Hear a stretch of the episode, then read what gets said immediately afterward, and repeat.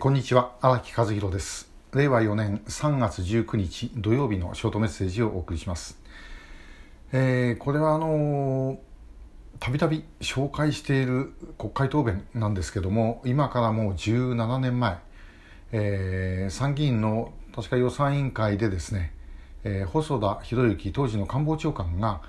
えー、森裕子さん、現在あの立憲民主党の拉致問題対策本部長の質問に答えている内容です。で、えーまあ、具体的にどうやって拉致会社取り返すんですかというふうに聞かれて、えー、細田さんは次のように答えています、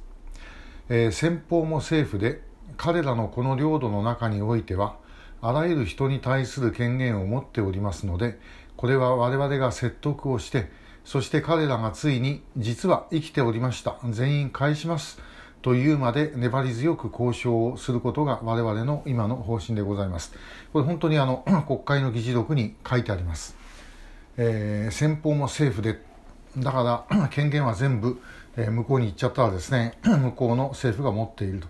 だから我々話し合いしかできません。で、話し合いで向こうが気が変わったらば帰ってきますという答弁です。で、この答弁ですね、本当だったらばこれだけで政府がひっくり返ってもおかしくないような答弁です。でしかし、現実にはですね、まあ、そういうことはもちろんなかったと。で森さんもこの後続いてですねそこを突っ込むこともしなかったしマスコミでも誰もそれをですね報道することはありませんでした、まあ、結局もうそのままになってしまっていて文句言ってるのは私だけというような状態です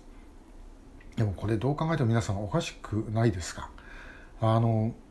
あらゆる手段を使って取り返すということをもう言うのはこれも政府として当たり前の話ですよね。でその中でどういう手段を取るかというのはいろいろあります。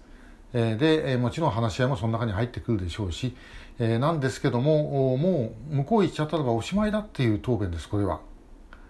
えー、運が悪かったと向こうがだから気が変わらない限りは、えー、ご本人もご家族も運が悪かったと思って諦めてくださいという答弁です。まあ、これは本当とんでもない答弁なんですが問題はですねもっとさらにあります。この細田官房長官としては別にですね北朝鮮べったりとかそんな人ではありません。まあ真面目な人ですよねどっちかといえばね。で、えー、その人が答弁をしたということはどういうことかというとこれ自体が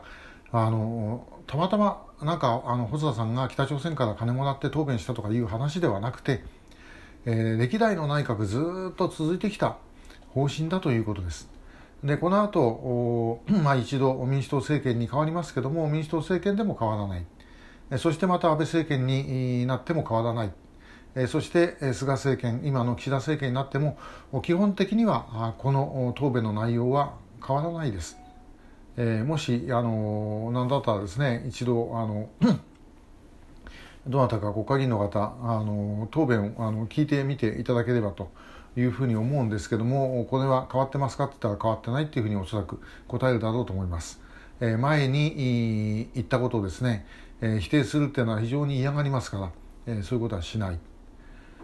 でもこれではあの拉致会社帰ってきません実際その後17年間全く何の動きもなかったわけで誰も帰ってきてないんですね、えー、この方針をやっぱり変えなければどうしようもないですいかなる方法を使っても 国民は取り返すとだって向こうはその日本の法律全く無視をしてですね、えー、連れて行ってる。でまあ中には騙して、えー、帰ってこれなくなっちゃった人もいます。そういう人たちについてもですねやはり返さないということ自体にこれはもうすでに問題があるわけで本人の意思でですね、えー、向こうに残ってるわけでない限りはともかく全部返さなきゃいけない、えー、これが拉致問題の根本であるというふうに思います。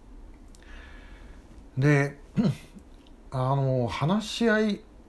ね、ですか今、まあ、あの総理のもう歴代総理、えー、安倍さん以降ですね、えー、金正恩と条件をつけずに向き合うというのは、まあ、まさにこの答弁の延長線上ですよね。で向き合ってどうするんだと向こうがあの心を入れ替えてですね申し訳ありませんでした、えー、返しますと言って全部返します全部返しますって言ったって一体全部がどこまでなのかということを北朝鮮すらもおそらく分かっていないだろうと思います。でそういう状態なんですね現実は。でこれを変えるのは何かということです。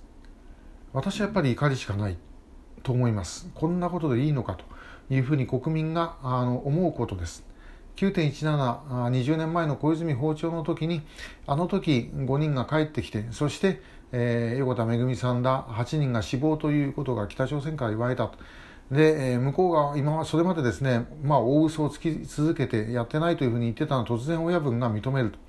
えー、そして8人は死亡というふうに言ったと。年齢から考えてそんなことありえないだろうということで、やっぱり国民の怒りが非常に高まったと。これが、国交正常化へ向かおうとしていた政府をですね、ブレーキをかけることになるんですね。えー、そういうものがなければ、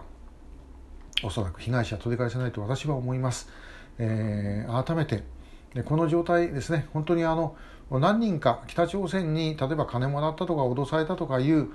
国会議員かなんかがいてですね、あるいは高級官僚かなんかがいて、えそれだけがやっているんであれば話は簡単なんです。えこの連中を全部ですね、あの切ってしまえば、え まあ、幹部は切除されてですね治るわけですけどそうじゃなくてこれある意味で言うと国全体にはびこっている内科的な病気なんですね、まあ、これ感染症なのかどうかは知りませんけども